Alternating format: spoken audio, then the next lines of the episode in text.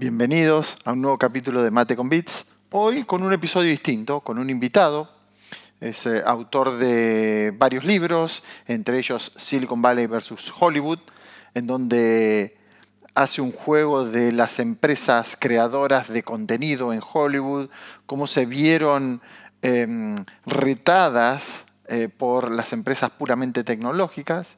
Y su último libro es Diginomics, en donde analiza el impacto de la tecnología en los negocios.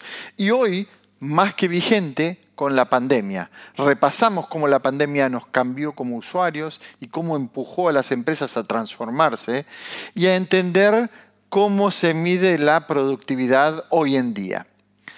Bienvenidos al sexto capítulo de Mate con Bits, presentado por Servicopsa.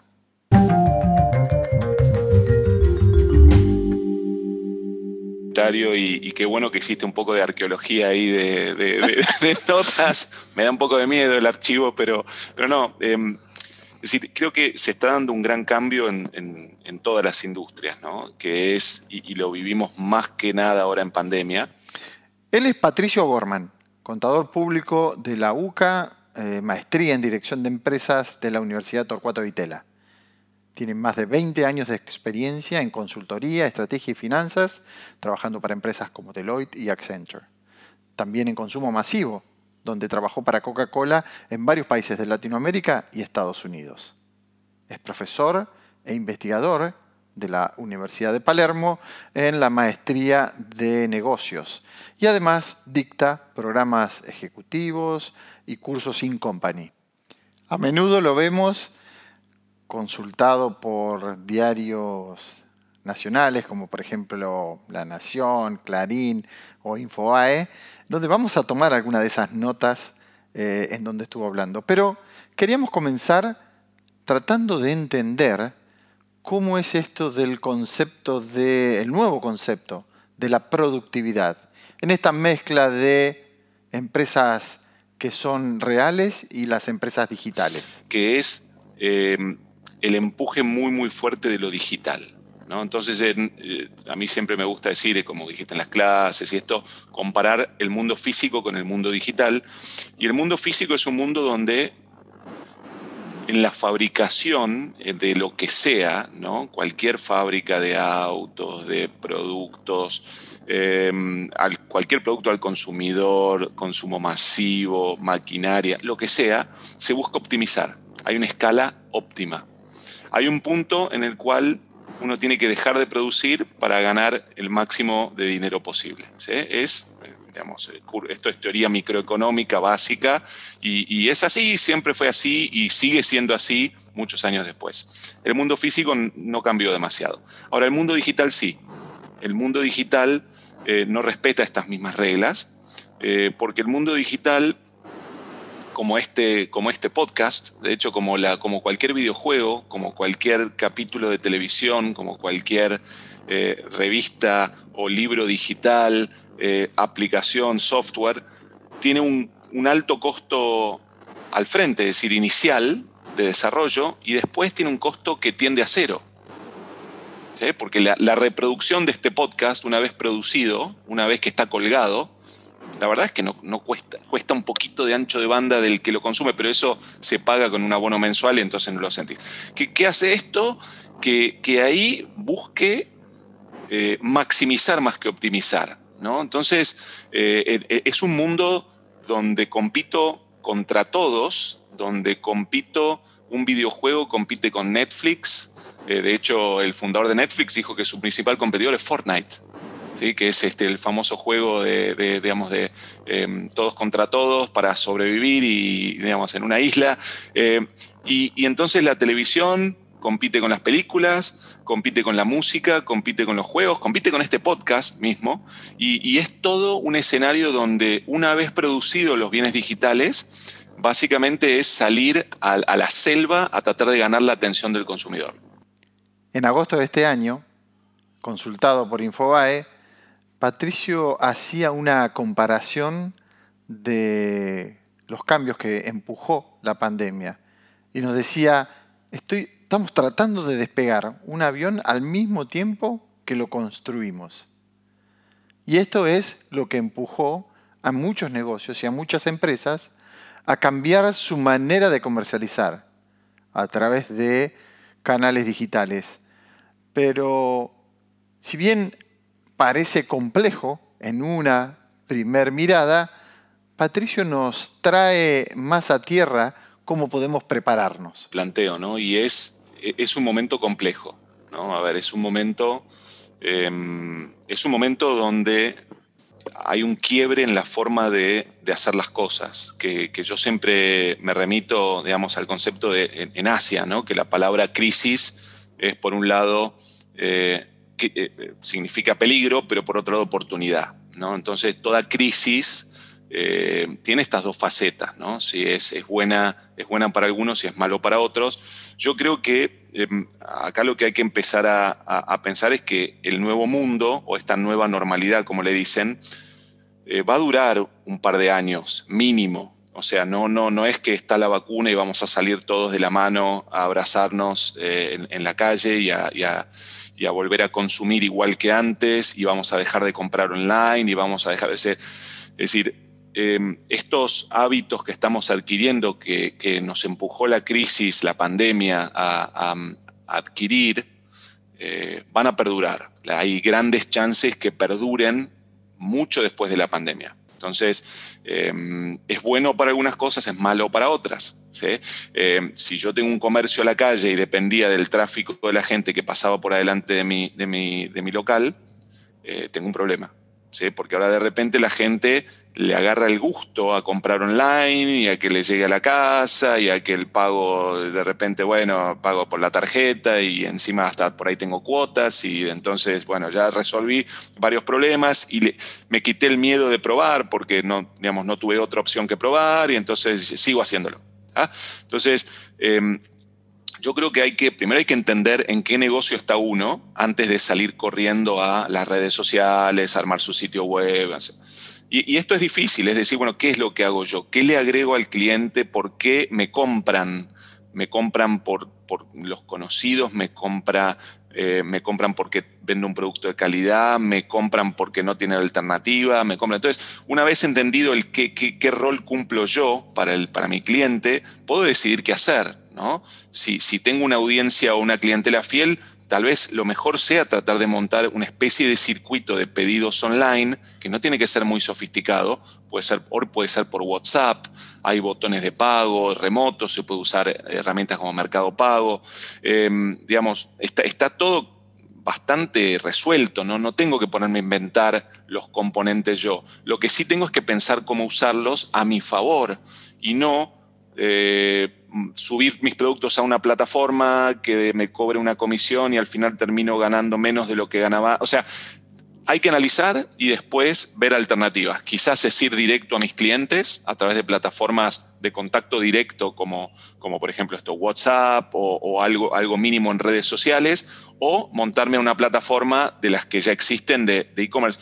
Pero ciertamente, eh, digamos, el punto importante es no va a haber una vuelta a la normalidad anterior total. Es decir, puede ser que haya una reversión de algunas, de algunas tendencias, es decir, que la gente, cuando la gente sale a la calle más, va a empezar a comprar más espontáneamente como lo hacía antes, pero no, no igual, no en igual medida. Se, se prevé que estos hábitos nuevos digitales perduren bastante tiempo.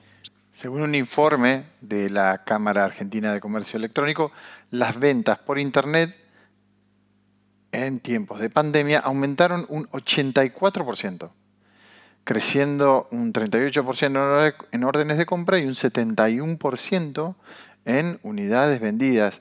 Esto es una aceleración del e-commerce. Eh, ¿Qué, eh, sectores eh, subieron más?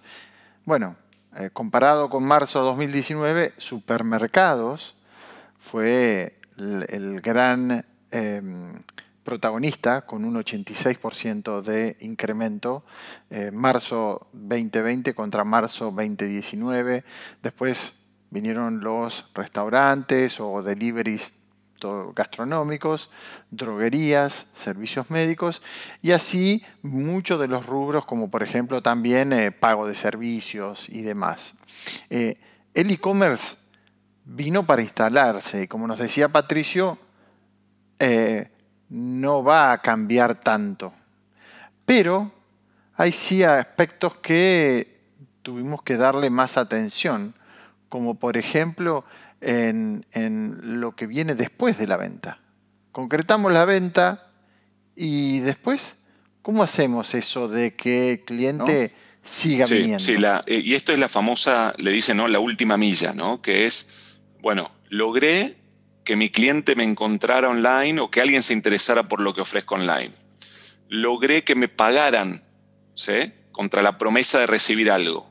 Listo, ya está, ahora me voy, estoy contento. No, es decir, la logística de la entrega se volvió un tema, pero un tema no para el pequeño comercio. Desde Mercado Libre, que tuvo problemas iniciales y tuvo que hacer magia para ampliar su capacidad de, entregas y de despachos, eh, y lo hicieron muy bien, ciertamente, pero, pero con, porque tienen un músculo y una reacción muy, muy rápida, eh, hasta el pequeño comercio y, la gestión de quejas, las devoluciones. O sea, el manejo de la relación con el cliente para que no me compre solo una vez, sino que me siga comprando, es realmente difícil. A, mí eh, hay un ejemplo que, digamos, yo compraba eh, productos de electrónica en un mismo local hace años. Un conocido, eh, relativamente cerca, cerca de mi casa, bueno, pero no podía ir más. Tenía que comprar, entonces empecé a comprar por WhatsApp. Y pasó algo curioso durante la pandemia, que es que eh, tuve que comprar em, un, headset ¿sí? Para, para, escuchar, para la computadora. Y otra cosa, me trajeron una cosa, se olvidaron el headset, eh, volvieron con el headset, yo lo tenía que pagar y ellos lo mandaron como que ya estaba pago. Entonces me lo entregaron y le dije, no, te tengo que pagar. No, no, no, acá dice pago, así que no, no me pagues. Digo, pero bueno, no te preocupes. Fíjense el, tema, ¿no? Y no era particularmente barato, estas cosas, hoy nada es barato, pero em, entonces yo, dilema, ¿qué hago? ¿Sí? Pues no lo pagué y lo tengo. Como es un local que yo conozco y no me voy a ensuciar por la plata que sea, no, no corresponde, les mandé un WhatsApp, le dije, hola, ¿qué tal? Yo compré esto, no me lo cobraron.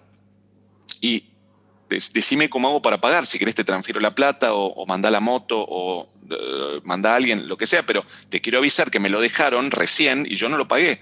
Y venían con un papelito que estaba mal dicho pago. Déjame que verifique, no lo podían creer, ¿no? No lo podían, no, podían creer porque es un caso atípico. Eh, entonces, bueno, al final vinieron, les pagué, me agradecieron en varios idiomas y, el otro día fui, volví después de, de la reapertura y me dicen, sí, sí, vos estás en la lista de los clientes. De, los clientes buenos, digamos, de los que si algún día necesitan algo acá vamos a estar. Y yo me reía eh, porque les sonó mi nombre, porque claro, lo vieron, se acordaban de la situación.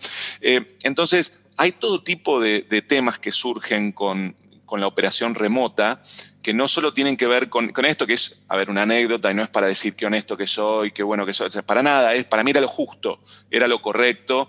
Y, y de hecho, para terminar esa anécdota, luego se rompió ese headset y yo lo tuve que devolver. Imagínense si no lo hubiera pagado. O sea, el papelón de ir a devolver algo que no pagué o de pedir el cambio de algo que no. O sea, eh, por suerte hice las cosas bien y, así pasó. Pero em, hay que tener esto en cuenta y hay que tener en cuenta que, yo lo que quiero es tener no una venta, sino un cliente, ¿no? Entonces, y, tener un cliente, cuidar un cliente es mucho, es un concepto mucho más amplio que el de vender algo vendí, lo entregué y, ya está. No. Eh, es la relación, es eh, la gestión, es la respuesta, eh, es mismo algo tan fácil como contestar rápido, que, hoy parece un lujo, si alguien hace una pregunta o si me consultan algo, poder dar una rápida respuesta, que es lo que la gente espera en este momento donde estuvo mucho tiempo encerrada y, y lo que necesita comprar. La verdad es que muchas veces son productos de necesidad y no, tan, no, tanto de lujo. Y en esto hablamos de productos y la adquisición de productos, pero por otro lado también hablamos de la nueva economía de la suscripción. Hoy compramos una impresora y el costo de los cartuchos para que esa impresora funcione tienen casi el mismo valor que la impresora en sí. Entonces nos vamos yendo hacia suscribirnos y a estos modelos en donde por un valor fijo mensual tengo acceso a consumir. El gran cambio surgió sobre los streamings y esto producto de Netflix con todo ese nuevo concepto. Eh, y le preguntamos a Patricio cómo ve esto en base a su experiencia y también un poco recorriendo el libro Silicon Valley versus Hollywood, en donde ya eh, en el año 2012 él veía ese cambio radical de las empresas tecnológicas metiéndose de lleno en la industria de la creación de contenido y el entretenimiento. Sí, eh, es, a, mí es un tema que me apasiona, el de las grandes plataformas tecnológicas. Em, y, el choque de, digamos, con los medios viene, como vos bien decís, de larga data. De hecho, viene, e, el origen se da fuerte, y vos te vas a acordar, eh, con Napster, año 98, 99, explota 2000, 2001, ahí, em, donde la tecnología va al encuentro de los medios, ¿no? Y cuando digo medios hablo de cine, televisión, o sea, todo tipo de audio, contenido audiovisual, contenido de música, contenido de texto, eh, pero principalmente es música y, audiovisual que se, van, se ven muy afectados, porque lo que, lo que empezamos a ver es que en el fondo cuando digitalizo una canción o digitalizo una serie o una película, pasa al mundo de tecnológico, ¿no? Eh, eh, entonces, y el mundo tecnológico tiene herramientas que a mí me gusta decir que son agnósticas, ¿no? Son herramientas. El, CD no se pensó nunca para eh, como se decía, para ripear canciones, ¿no? Ripear canciones era digitalizar canciones y transformarlas de la alta definición que están en un CD a MP3 para transmitir. Entonces se une la tecnología digital del CD con la tecnología digital de comunicación por banda ancha y de repente tenés, nace Napster. ¿sí? Y, es como que es difícil limitar el uso de la tecnología a, no, no se puede hacer eso. Lo, vimos que fue dificilísimo de, gestionar. ¿sí? Eh, hubo muchos años de caos Em, especialmente en, el mundo de la música. Y el mundo de la televisión creo que lo entendió bien, o por lo menos lo, entendió un poco mejor, y quien mejor lo descifró eh, fue Netflix, ¿no? Este, este fenómeno de la banda ancha va a ser el negocio para nosotros, de distribución. ¿sí? Y Netflix era, era una empresa que alquilaba contenido, por un lado, alquilaba, compraba CDs, al, perdón, DVDs al por mayor, a, las grandes, a, las grandes productoras en Estados Unidos y distribuidoras y los alquilaba a cambio de una suscripción mensual. Yo viví en Estados Unidos en el año 2004 y me suscribí, me pareció fantástico el sistema, era maravilloso. Recibía los DVDs, los veía, veía la película, daba vuelta el sobre ponía dos, sacaba dos autoadhesivos que había, lo ponía en el correo ya pago y a los dos días aparecía otra película, mágicamente. Eh, lo malo es que había que programarlo, ¿no? Había que tener una lista actualizada, digamos, em, en, un orden determinado, si era una película nueva se demoraba, es decir, todos los temas de la logística, ¿no? Pero que en Estados Unidos están muy bien resueltos. Em, el streaming lo que nos da es, primero esa inmediatez y segundo, em, a ver, y lo que logra articular muy bien Netflix es capturar el valor de lo que quiere el consumidor, ¿no? Eh, Netflix se mete, como vos bien decís, en el mundo, o sea, es, de Silicon Valley porque es una empresa em, eminentemente tecnológica, pero se mete en el mundo de Hollywood. ¿sí? Y se mete de una forma eh, silenciosa, eh, sobrevive de casualidad y hay un documental fantástico sobre Netflix y Blockbuster y, la supervivencia de Netflix sinceramente se debió a, una, unas casualidades tremendas que casi hoy no tendríamos Netflix, ¿sí? Em, estuvimos muy cerca de no tenerlo. Em, y entonces lo que nos encontramos con un choque frontal entre el mundo generador de contenido y el mundo distribuidor de contenido. Y esto es lo que estamos, nos estamos beneficiando hoy, porque hoy todo es banda ancha. Pero, pero este choque significó y significa todavía una tensión muy grande en la industria, que ya no se sabe quién, quién hace qué. ¿Sí? Porque Netflix en realidad, eh, uno dice, bueno, tiene un montón de producciones propias. Sí, pero hay muchos programas que acá en Argentina vemos como de Netflix, que en Estados Unidos son de ABC o de NBC o de otra cadena, o, que los tiene Amazon, o que, o sea, es un enjambre de contratos y de, mezcla de combinaciones de tecnologías que hacen que el panorama hoy no podamos casi distinguir, y, vuelvo a lo que dijiste vos y un eh, y, ahí te, voy a hacer llegar eh, también una copia digital del libro que estoy en la pandemia distribuyéndolo gratuitamente, ya después de dos años lo, estoy entregando gratuitamente, es em, para, todos tus, tus, oyentes interesados también, es eh, Silicon Valley y Hollywood son como dos caras de una misma moneda y ya no se pueden, no se pueden separar más. Reed Hastings, el CEO y fundador de Netflix, visitó la Argentina y confirmó que en el país tiene 4.5 millones de abonados. Eh, los consumos de Internet crecieron a tal punto que Netflix tuvo en ciertas ocasiones que bajar la calidad, bajar el 4K a HD para que no se congestionara Internet en varios lugares del mundo. Eh, pero también están saliendo nuevas eh, ofertas como por ejemplo eh, Viacom, que es de Telefe es propiedad de Viacom, lanzó hasta un canal llamado Pluto TV, en donde hay varios canales. Sería como un concepto de cable. Eh, ¿Qué piensa Patricio de lo que está sucediendo en este mundo de la televisión y de los contenidos de streaming? Eh, es un escenario, y, esto eh, digamos, está, bastante estudiado y, mismo estuve trabajando con algunos canales de televisión, con algunas grandes productoras de Argentina que, que, están viendo el tema y siguiéndolo con mucha preocupación, porque lo que es la televisión, es decir, se está separando como en tercios, eh, en tres grandes tercios, el, mercado o la industria audiovisual. la televisión abierta eh, está quedando básicamente para noticias, para lo que es urgente, eh, algo de periodismo y algo de este show que yo me gusta decir el, Tinelli, ¿no? O sea, que es el, espectáculo que tenés que ver en vivo porque si te lo perdés ya mañana están todos hablando de esto y, no sabes de qué, qué están diciendo. ¿no?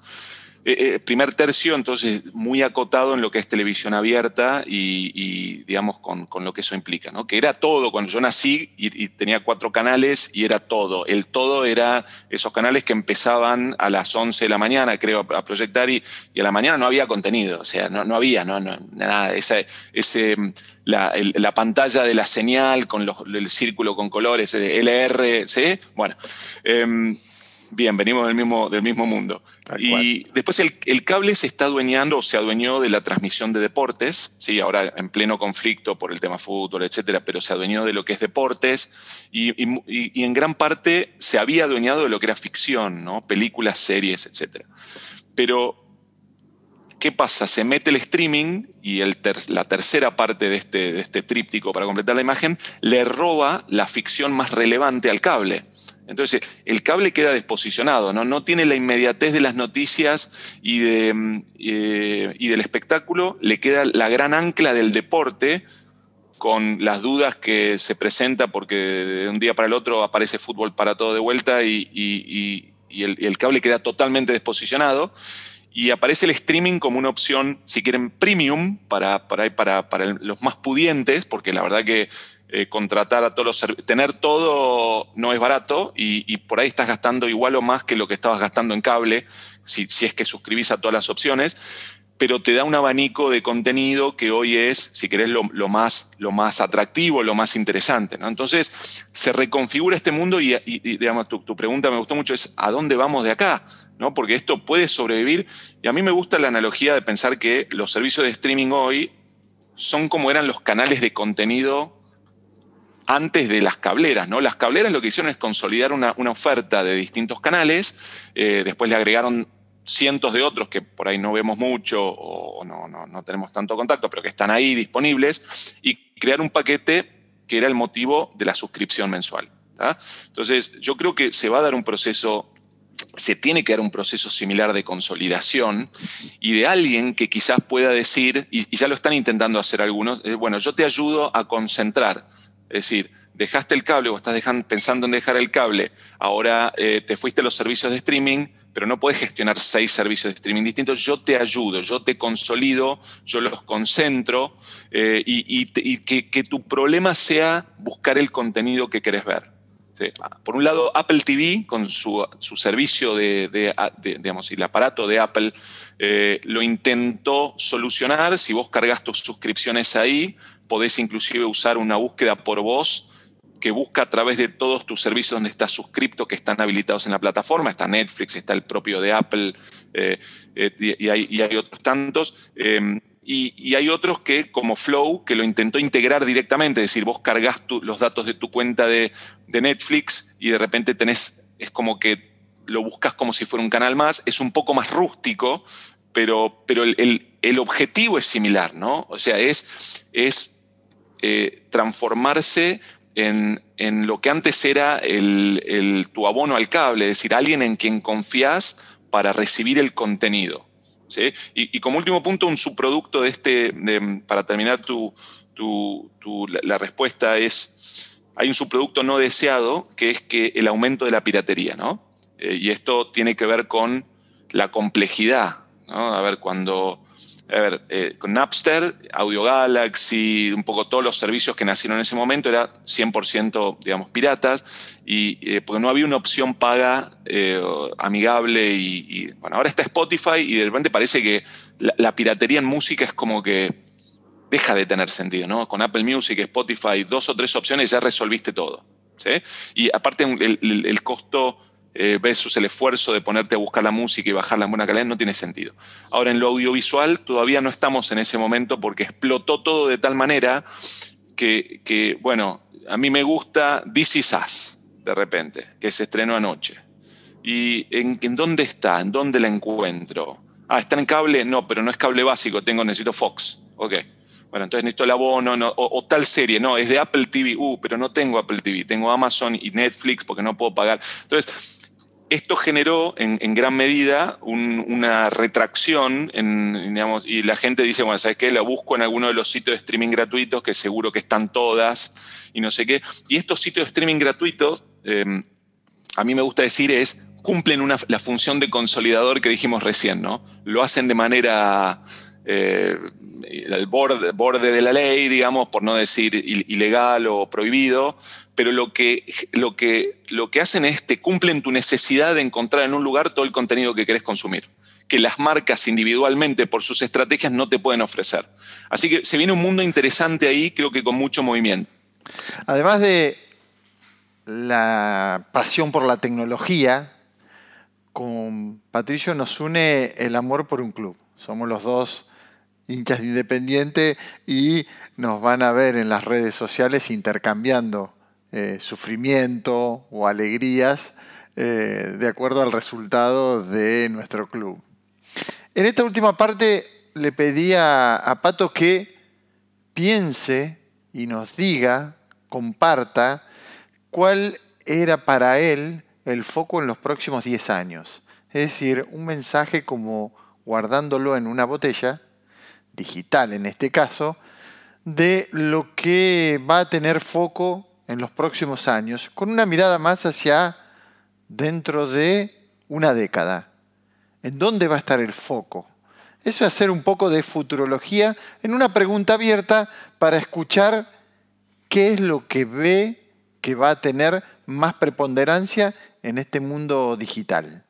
No, me, me parece que estamos en un momento complicado de, la historia, donde lo digital está tomando una importancia impensada. Y de vuelta, la, pandemia lo aceleró, lo dicen todos, dicen lo que iba a pasar en cinco años pasó en tres meses, se lo escuchamos, lo escuchamos eso hasta, hasta el cansancio.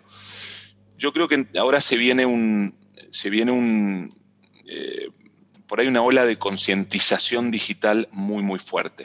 Es decir, eh, está empezando en Estados Unidos ahora, eh, bueno, no ahora, empezó ya hace tiempo, eh, pero con la citación de las grandes plataformas ante el Congreso y, la presentación de un informe de, que te invito a leer, de 450 páginas, detallando el comportamiento, es, un poquito denso, el comportamiento anticompetitivo de las plataformas. Es, muy posible, lo que yo veo hacia adelante es que se viene un panorama complejo para las empresas tecnológicas enormes, ¿no? para, para las, las grandes plataformas, estas son las famosas GAFAM, Google, Apple, Facebook, Amazon y posiblemente meta en el, en el mix a Microsoft, si bien ellos ya vivieron esto en el 98, 99, 2000, con el, juicio antimonopolio de esa época, eh, donde el resultado muy probablemente sea que la gente, la gente empiece a querer tomar control de su vida digital, ¿sí? y de sus datos y de su perfil y de sus preferencias y, de, y, haya un cambio en el equilibrio de poder de la información que manejamos nosotros versus la información que estas empresas se están beneficiando y están explotando. No quiero decir a costa nuestra porque es a cambio de ofrecernos servicios gratuitos. ¿no? Es decir, hoy, hoy entregamos nuestra información, yo uso el Gmail hace 15 años y, digamos, nunca pagué un centavo. Es gratis, es fantástico, mejora todo el tiempo, herramientas. Yo sé que están usando la información ahí con fines de eh, ofrecer publicidad perfilada a, a mí, a mis gustos, a mis preferencias, etc. Y lo veo a diario. Creo que este, lo que va a generar esta digitalización acelerada es esto, es una mayor conciencia y a medida que aparezcan más protecciones y más herramientas para nosotros, vamos a poder hacernos cargo y tomar las riendas de nuestra vida digital como si fuera, y de hecho lo es, una parte de, nuestra persona. Porque lo que vos, Gustavo, haces online, lo que yo hago online, tus podcasts, tus notas, tus artículos, los míos, los libros, etc. Es decir, es mío. Es mío, no, no es de la red, no es de, de, como dicen, del commons, ¿no? del, es mío. Y, eso, si alguien lo usa para su beneficio, quizás estaría bueno recibir eh, algún tipo de compensación y quizás yo llegue a la conclusión que prefiero pagar por una solución de email, pero que me paguen algo por mi contribución a la red o, lo que fuera, ¿no? O, por, mi, contribución al mundo del marketing digital, digamos, de, de, creación de... Entonces, creo que de acá a 10 años vamos a estar en un mundo mucho más digitalizado, mucho más aún que ahora, que creemos que es mucho y es realmente poco todavía. Y, espero que el equilibrio de poder haya cambiado un poco de las grandes plataformas hacia las personas, de manera de poder tomar un poco más el, control del tema y quizás inclusive tener mucho más nivel de innovación de pequeñas empresas que nos pueden ofrecer productos que nos interesan, más que grandes plataformas que manejen todo. ¿no? Suena complicado, suena futurología hoy, donde las cuatro de las cinco empresas más grandes del mundo son tecnológicas, pero creo que eh, va a ser un tema que va a dar mucho de hablar post pandemia. ¿Sí? Cuando nos pase la vacuna y cuando de, repente nos empecemos a olvidar de, esto, creo que va a ser el gran tema. Es el manejo de la información privada, la información digital, eh, la explotación de eso, la publicidad digital y un poco en general el concepto de vida digital.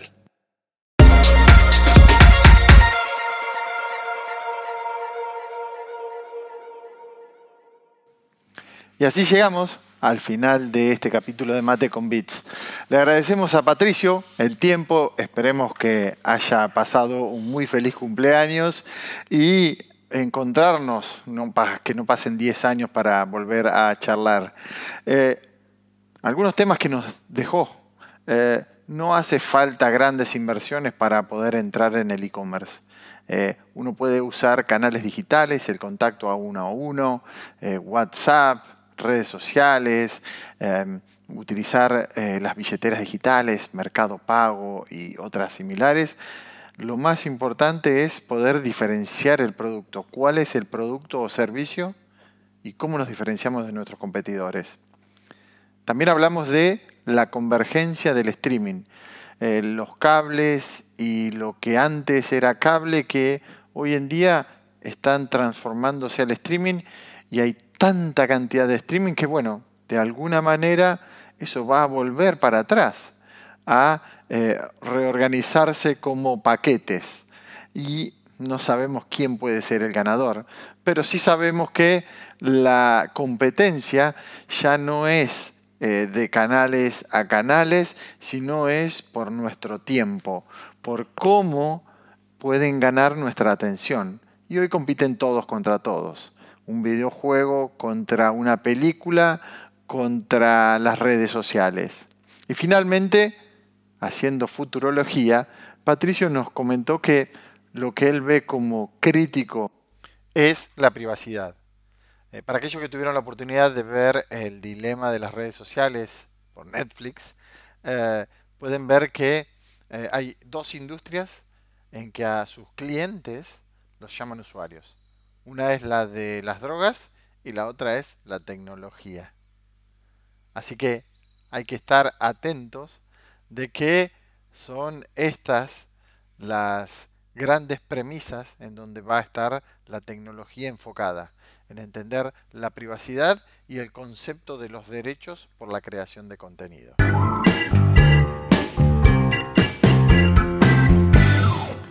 Y este fue el sexto capítulo de Mate con Bits. Si quieren ver el backstage de la nota con Patricio, los invito a suscribirse a mi canal de YouTube, eh, que está disponible a través de intelpub.com.ar. Los espero en el próximo capítulo de Mate con Bits, presentado por Servicopsa.